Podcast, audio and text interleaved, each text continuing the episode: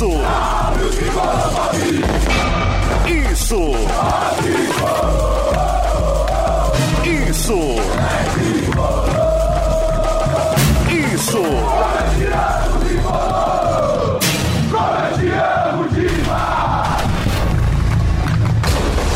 Isso é São Paulo! Isso é São Paulo!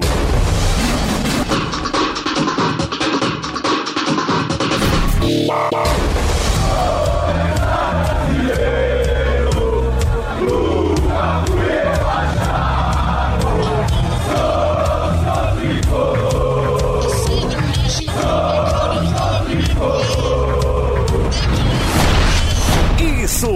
São Paulo!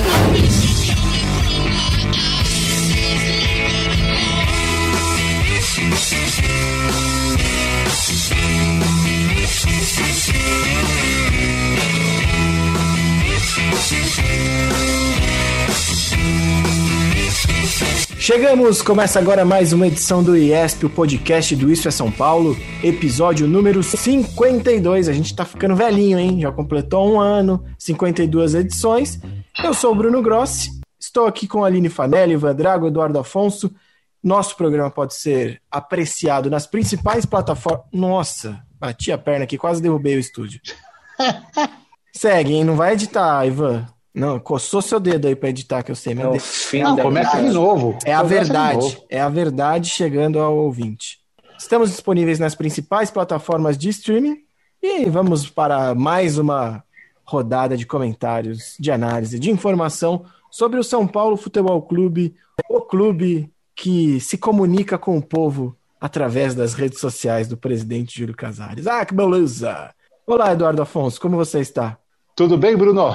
Estamos aqui aguardando. Um abraço para o Ivan, um beijo para a Aline, um abraço e um beijo para todos que nos acompanham. Estamos aguardando a volta do futebol, né? Porque é, sem futebol, né, fica, um marasmo, né? Sabe? As notícias parecem as mesmas diariamente. São Paulo até que está movimentando aí, está apresentando alguns jogadores, a gente está começando a ter uma ideia de quem chegou, está tendo uma ideia do que o Crespo está fazendo lá no treinamento e tem me chamado a atenção, é, não só pela entrevista do Éder, a gente está gravando esse podcast no dia que o Éder foi apresentado, o, o, eu entrevistei recentemente o Igor Vinícius e o Pablo e, olha, os três disseram exatamente a mesma coisa sobre o Crespo.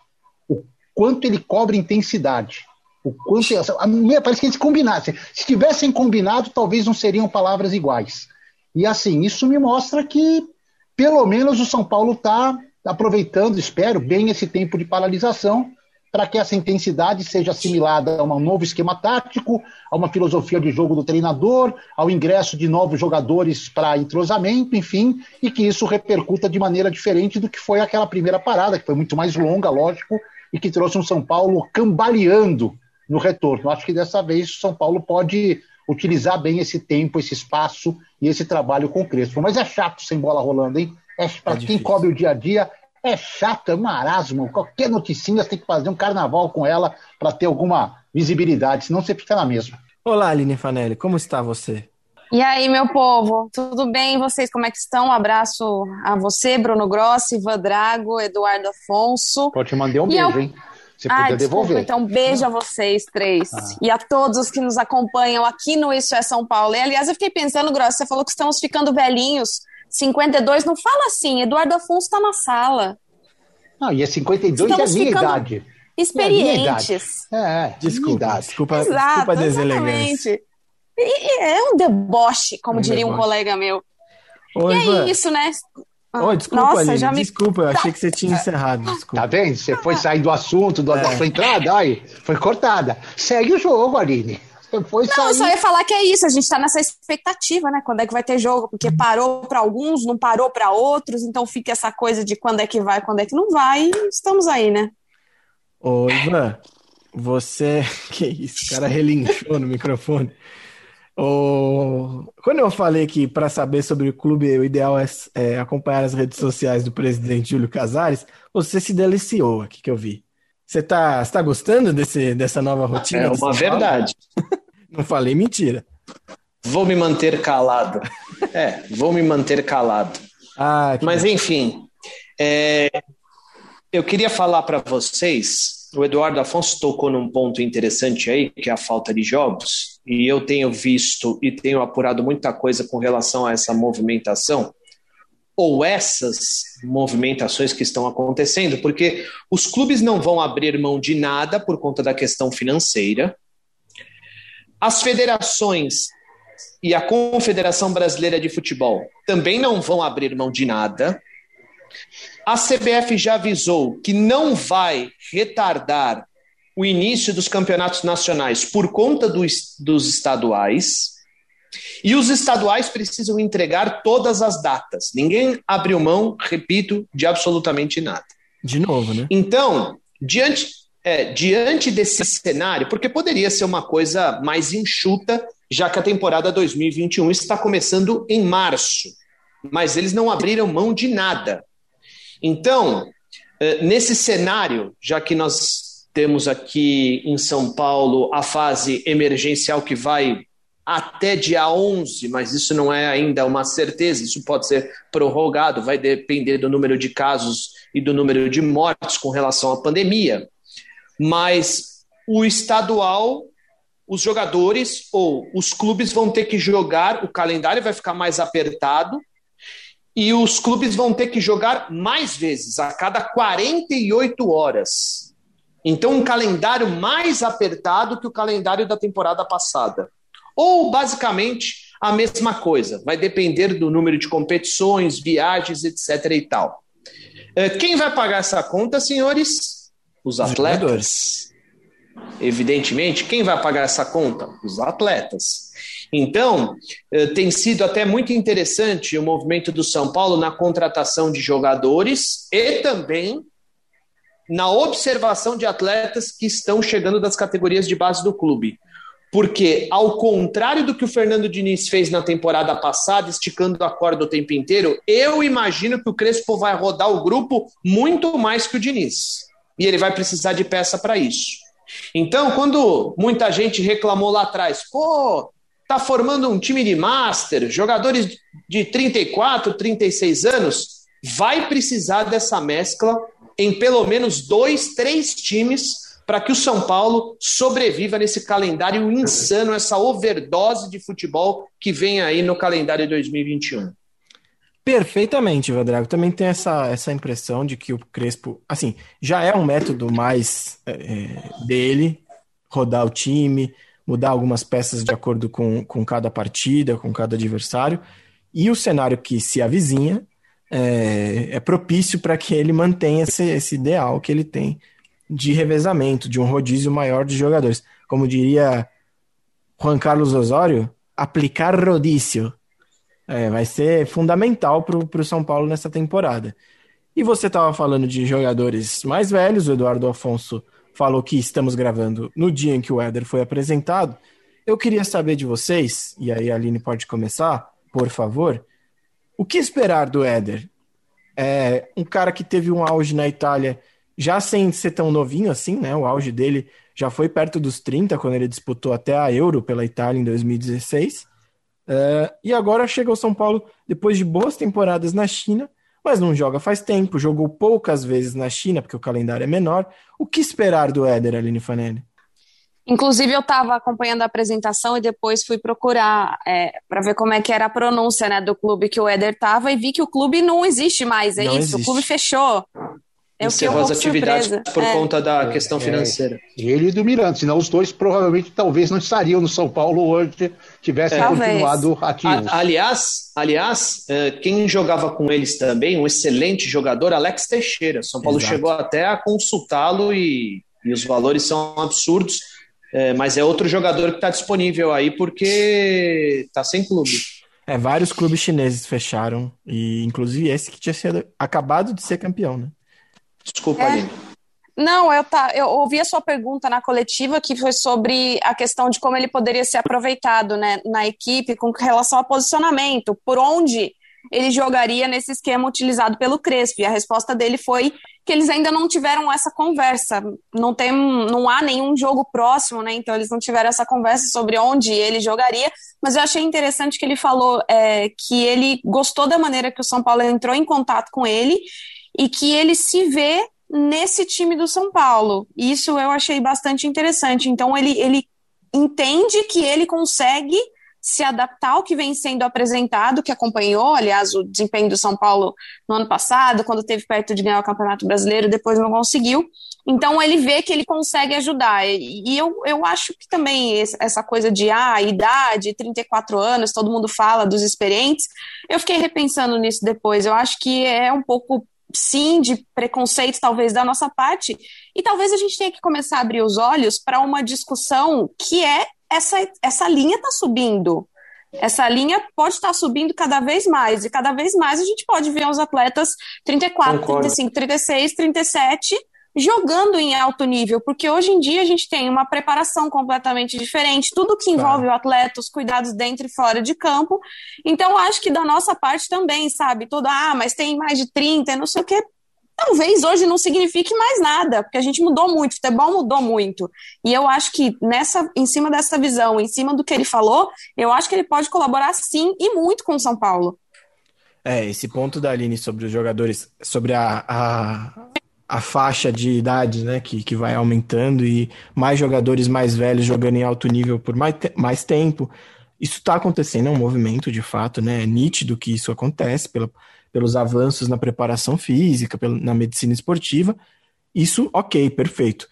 O problema é quando você faz um discurso de aproveitamento da base, você faz um discurso de é, buscar no mercado jogadores que estejam no auge de suas carreiras, e no fim das contas você apele para três contratações de uma vez, num elenco que já tinha alguns jogadores mais velhos, e coloque isso no papel. Provavelmente são jogadores que ganham salários mais altos, num clube que passou os últimos meses e continua dizendo que não tem grana.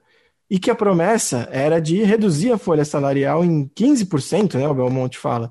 E por enquanto ela, ela aumentou em 1,5%. Então. Mas o exercício a... fiscal vai até o final do ano. Tudo bem, mas já estamos em abril. Se você tem um objetivo de reduzir a folha salarial, você está querendo dizer que você quer diminuir o impacto ao final do ano. Se você deixar para dispensar ou para negociar jogador só lá para o fim do ano, você não cumpriu o seu objetivo. É, é só um, uma linha tênue aí. Eu concordo que não precisa ter um, um, esse preconceito de ah, só porque tem mais de 30, 35 não serve. Não, acho que dá para servir. O Daniel Alves é exemplo disso. O Nenê é exemplo disso.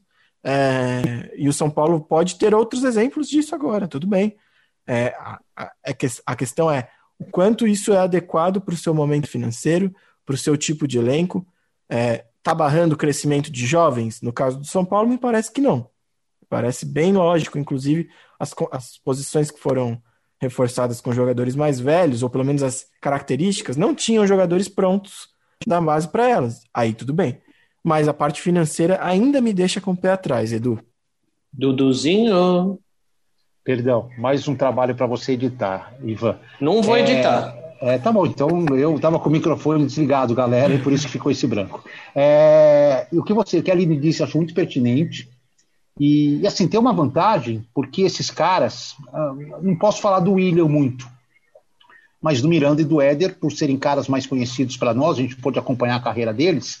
O Éder mais por aquele momento de ser um brasileiro, disputando uma, uma Euro com a camisa, então todo mundo foi lá pesquisar quem era o Éder, onde jogava o Éder tudo mais. É, esses caras não tiveram calendários massacrantes nos últimos 10, 12 anos de carreira, entendeu? Tiveram, então eles podem ter uma reserva física de menos lesões muito grande para encarar um calendário massacrante do Brasil. Então, acho que essa longevidade deles vem muito também do que eles trazem no currículo. O William, eu não sei falar, eu não acompanho muito o campeonato, só quando eu vou para Disney, que eu vejo, eu vejo lá o, lá no hotel da Disney, eu fico vendo lá o, o Deportes ESPN, o, aí eu vejo, fico sabendo de tudo do campeonato mexicano durante 30 dias, mas não sei como é que é o sistema no México, se o William foi desgast, se desgastou, não. Mas é um deboche, não? Não, mas é. E era é, todo ano, só quando eu vou, todo ano. O cara, é, o cara vai pra Disney pra ver o campeonato mexicano, ah, olha, eu, eu, eu, A noitinha no hotel, aquele cansaço pra dormir, um Toluca e América do México, sensacional, cara. É... O William Foi. jogou, em média, 30 e pouquinhos jogos por ano. Também é então, uma carga baixa, né? Carga, então, esses caras chegam com 34, mas 36, tal, como o próprio Daniel Alves, né, com 36, mas talvez com uma carga física de um cara aqui no Brasil com 29, é, 28 anos, cara, porque no Brasil, o cara com 27, 28 anos disputando temporada em time grande, ele já fez em sete anos que os caras fazem 14 na Europa, entendeu? De jogos e tudo mais. É, então, acho que é uma boa, cara. E, e, sobre a falta de grana, eu também eu fico assim muito incomodado com muita coisa, né? A torcida do São Paulo, que tem essa mania de criticar tudo, então ela agora tá criticando a idade dos caras, porque é uma forma de você criticar alguma coisa, que tem que criticar, entendeu? Então, Agora a crítica é por que, que o documento do Benítez não chega, né? Então, também agora estão criticando. Então, é tudo só motivo de crítica. É difícil você ver alguém na rede social e lá falar, pô, que legal, estou esperançoso, acho que vai dar. Não, tem que sempre dar uma crítica. Tudo bem, tá judiado, não ganha nove anos, eu entendo.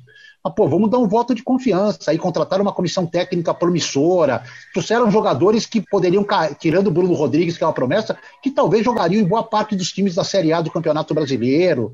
Enfim, acho que tem que dar um voto de confiança. O que me, o que me desgasta, Bruno, é ver notícia da, da seguinte forma: ah, tem um investidor, tem ah, um investidor são Paulo cagado nas dívidas, né?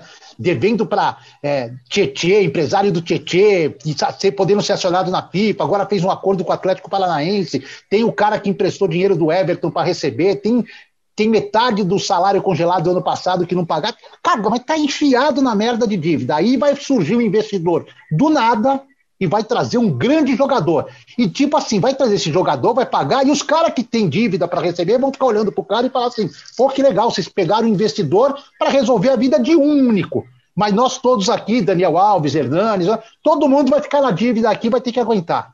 Cara, se isso acontecer realmente, eu não sei se é verdade, mas se isso acontecer, aí é muito motivo de crítica pega um investidor pro clube para sanar as dívidas atuais do clube. Ah, e aí você pensa lá na frente no investidor que possa trazer o Messi, o Cristiano Ronaldo, o Lewandowski, traz os três juntos, tudo mais. Mas antes resolve o que você tem aqui, entendeu? É. Se isso acontecer, é terrível, cara.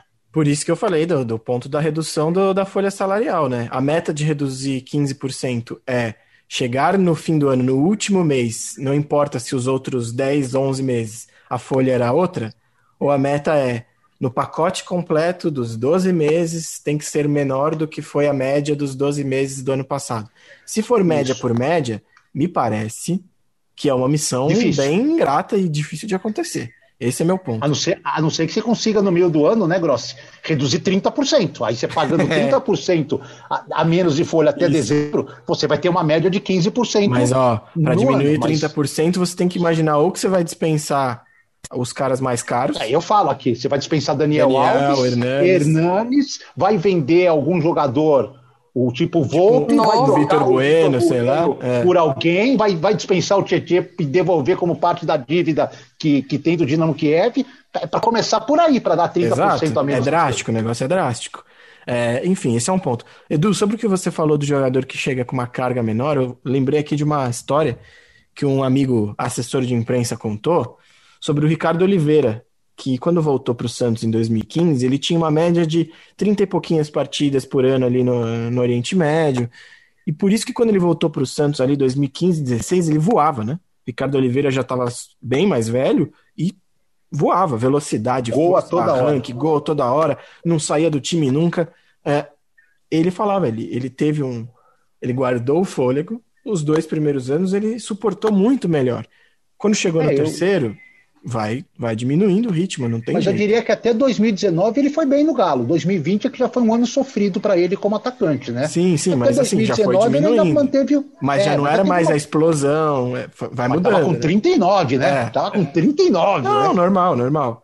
Mas isso é um lado bom desses caras, eles acumulam essa, esse gás, não chegam desgastados. O lado ruim é, se um deles precisar ser titular absoluto, que vai jogar sempre, ele vai aguentar? Ele vai se machucar? Não.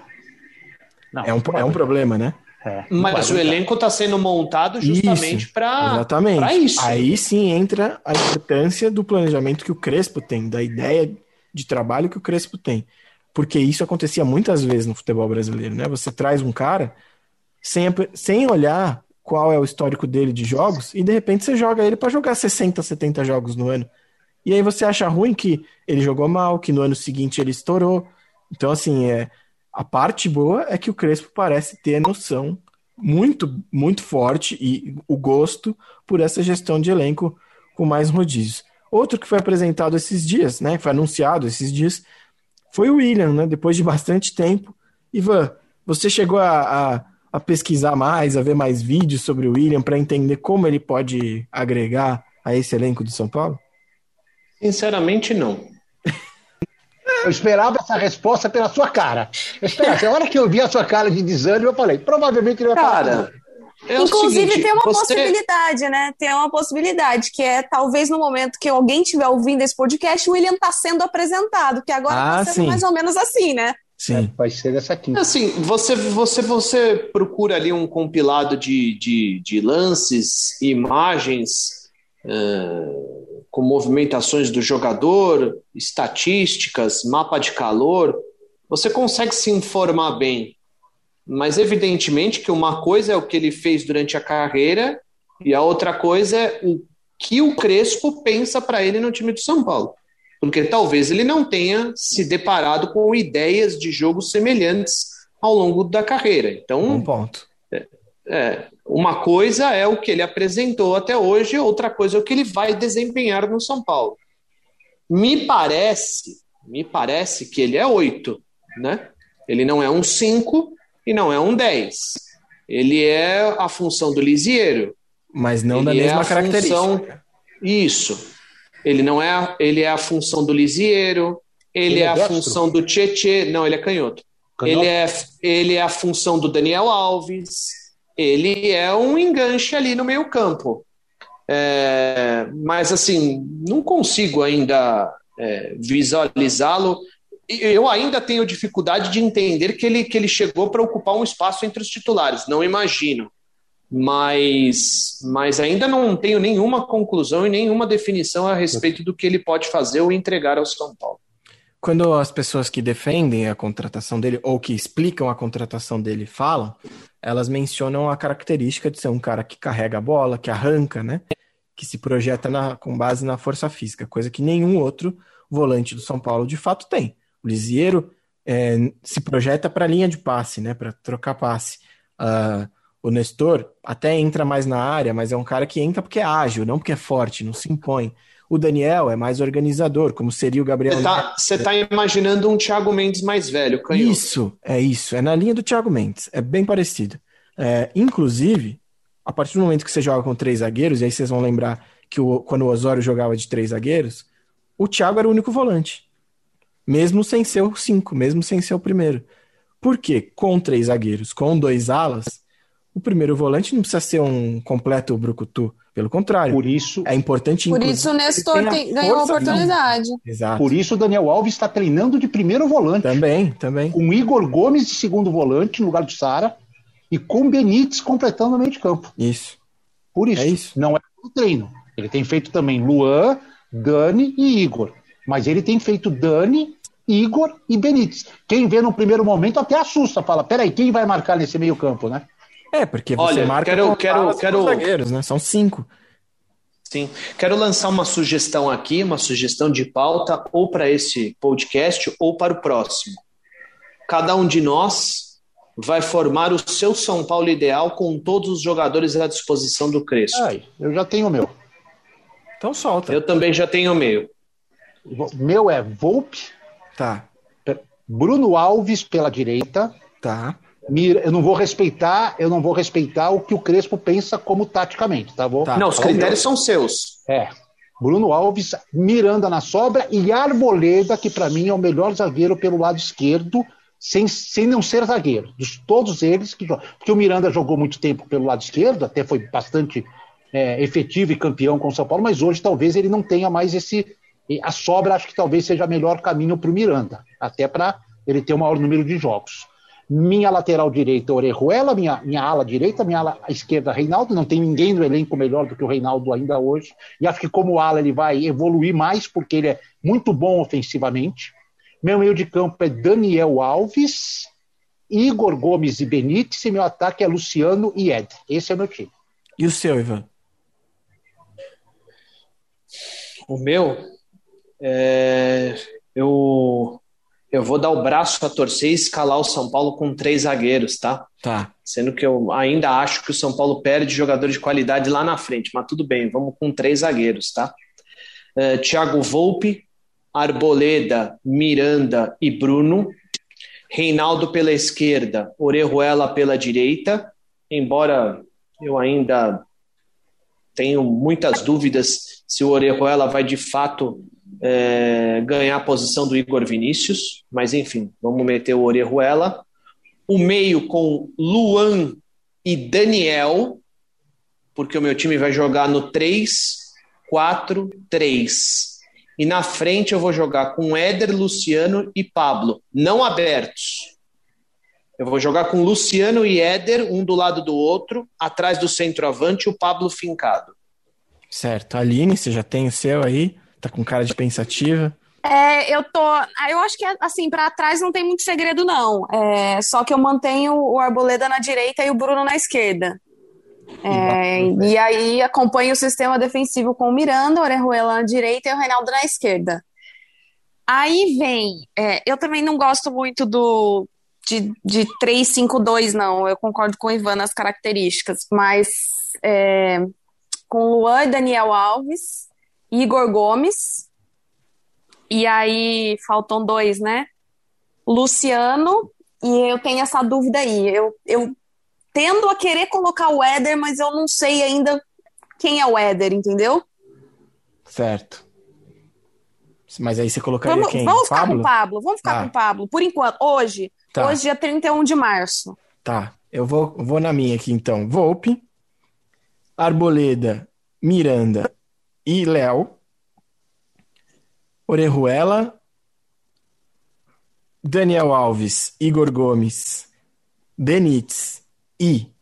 Aliás, minto, desculpa. Daniel Eita. Alves, Lisiero Igor Gomes, Gabriel Sara de Ala, Éder e Luciano oh, na meu frente. Meu Deus.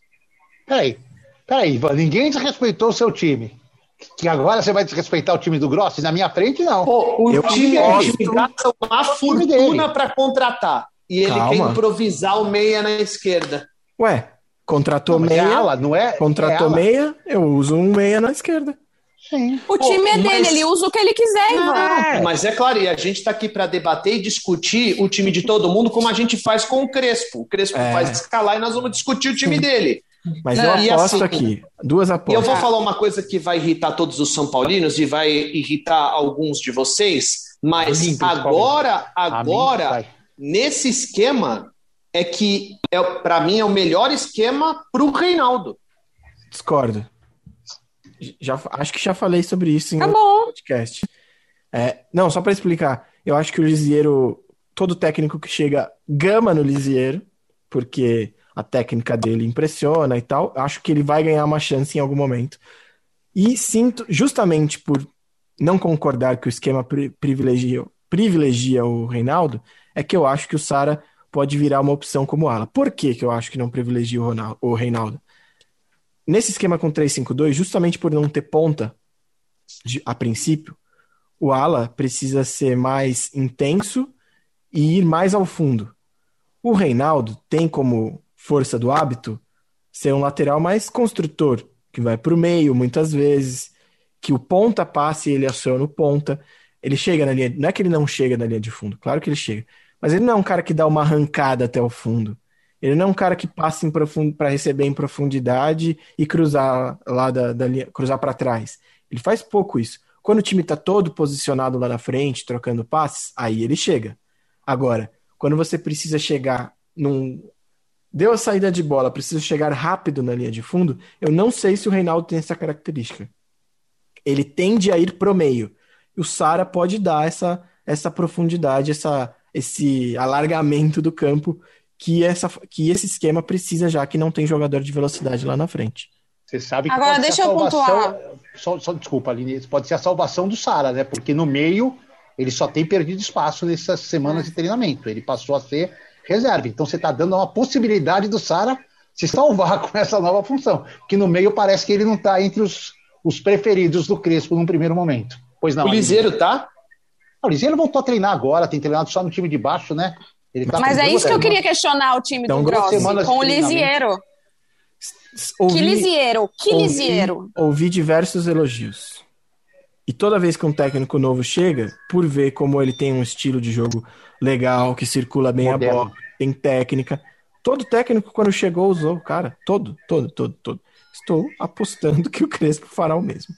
É interessante que ele não teve muito espaço com o Diniz, não, né? Até a lesão. O Diniz tentou várias vezes colocá-lo, né? Mas assim, ele terminou 2019 quase sem jogar por problemas físicos. É, aí no começo do, do ano, de fato, o Lisieiro é, perdeu espaço. Mas quando ele machucou, ele estava voltando a ter espaço, porque o Diniz queria usá-lo de alguma forma. Mas Cuca usou, Mancini usou, é, Jardine não deu tempo. O Aguirre gostou muito quando usou, então assim, acho que é uma possibilidade. Seria excelente para o São Paulo Liseiro se estabelecer, jogar muita bola, porque ele é a bola da vez para ser vendido. São Paulo está louco para despachar um cara da base, precisa, aliás, né? Tá louco, precisa. Ele tem passaporte europeu. É, seria ótimo para o São Paulo. Se estabilizar, né? Se estabelecer e se estabilizar também, É, né? Seria É. excelente para o São Paulo. Excelente para o São Paulo. Agora, uma coisa que a gente tem que falar, eu acho que é importante, para ter até uma redução, como você disse, Grossi, é que hoje a gente consegue, nesse esquema 352, que basicamente deve ser o mais utilizado pelo, pelo Crespo, obviamente que com uma perda em algumas posições, uma perda de qualidade, mas a gente consegue imaginar o São Paulo com dois jogadores em cada posição, e ainda tendo, vamos colocar, 22 mais três sobrando como terceira Pode ser. opção, fora a base e ainda mandando alguns, alguns embora do atual elenco. Você ainda consegue. Vocês observaram que a gente não fala mais do Vitor Bueno e do Hernanes, né? É. Ah, Vitor mas Bueno e o Hernandes estariam no time B do São Paulo. Não sei. Nem Por exemplo, hein? na minha formação, o meio-campo teria é, Luan, William e Benítez. Não teria Vitor Bueno nem Hernanes. É, pode ser, pode ser mesmo. Mas o Vitor Bueno mais na frente. Eu, não- por exemplo, eu não vejo hoje bem. o Paulinho Boia jogando nesse Não, não, time. aí não, pode Não. não. não. Então é o seguinte, se alguém falar que se tirar o Shailon, o Everton Felipe é, vai economizar, sei lá, 300 mil, é mentira, porque o ano passado não gastava 300 mil com eles, gastava menos. Tem que ser, a conta tem que ser 300 mil menos o que gastava o ano passado. Então, assim, não é tão, tão direto, assim, não é tão simples essa história, né? O elenco foi inchado, tá maior do que tava, então, para reduzir quanto eles querem, precisa reduzir bem, como o Edu falou. Estamos na reta final Mas o, aqui, o- Edu. um time Bzinho não dá para montar? Dá. Um Bzinho? Lucas Perry. Vamos ver o meu. Lucas Perry, Valse, Valse, Rodrigo e Léo. Aham, Meus alas, Igor Vinícius e Lisiero. aham. O meio de campo com Luan, William e Gabriel Sara. aham. E o ataque com Rojas e Pablo. Ó, é um segundo Diego? time. O Diego Costa? Diego no Rodrigo. No Ah, Valse, o Diego é o primeiro. sonho do. Edu Afonso, é o primeiro volante do Edu É, Afonso. Diego Costa. É o e, aí sonho as, dele. e aí as três opções que ficariam assim para 25, Diego. É, o Diego do Rodrigo, o Rodrigo ficando de opção. Diego, Vitor Bueno e Hernanes. Tchê, tchê, pô. Ih, Tietê, ainda teria quatro. E aí você podia mandar embora todo o resto que tá lá. Ficaria com 26. Olha, você não levaria nem o Tietê, nem o Hernanes, nem o Vitor Bueno para banco. Tá vendo? Tá, não tá ruim o time de São Paulo. E a gente não tá falando Não do tá. Wellington, não tá falando é, do Nestor. Então. Olha quanto cara a gente tá deixando de lado aí. Não, não, Tá, o tá elenco, inchado, tá o inchado o elenco elenco. foi reforçado, isso é inegável, não dá para negar. O ponto é a incoerência de discurso por enquanto. Ah, a pessoa fala, ah, mas você esperava que fosse diferente? Ué, a partir do momento que a pessoa promete uma coisa, Fala, tá esperando que ela seja cumprida, né? Espero, espero que o que é falado. É, exato. Alguém quer complementar alguma coisa ou podemos dizer até logo para o nosso querido público? Vamos acompanhar aí, né, o andamento da situação, quando é que a gente vai ter um jogo de novo. Seguimos acompanhando. Aguardando, né? É, não sabemos como, quando voltará o futebol, como voltará o futebol. O que Onde é voltará o futebol? Onde voltará onde o voltará futebol? o Onde? futebol. Se você quiser ficar por dentro das notícias do São Paulo, você pode seguir nossas redes sociais.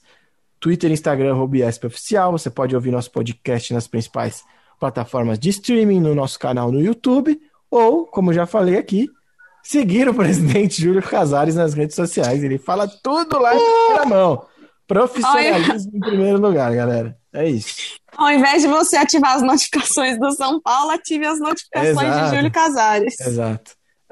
Ai, meu Deus. Ivan Drago, um, um beijo para você, um beijo para Eduardo Afonso, um beijo para Aline Fanelli, um beijo para quem está no, nos, nos escutando e a gente se vê na próxima semana. E, o, e um beijo para o Grossito também, Obrigado. Né? que comandou brilhantemente a edição 52 e não falou dos grupinhos de WhatsApp, que me deixa muito ah, Fala, fala você, Ivan. Fala você, você pode Ivan. divulgar nos grupinhos do WhatsApp. É. Ah, deixa o Ivan falar. Ative, ah, ative as programa. notificações e espalhe nos grupinhos de WhatsApp.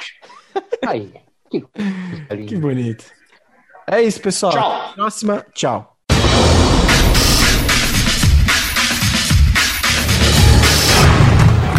Isso! Isso! Isso!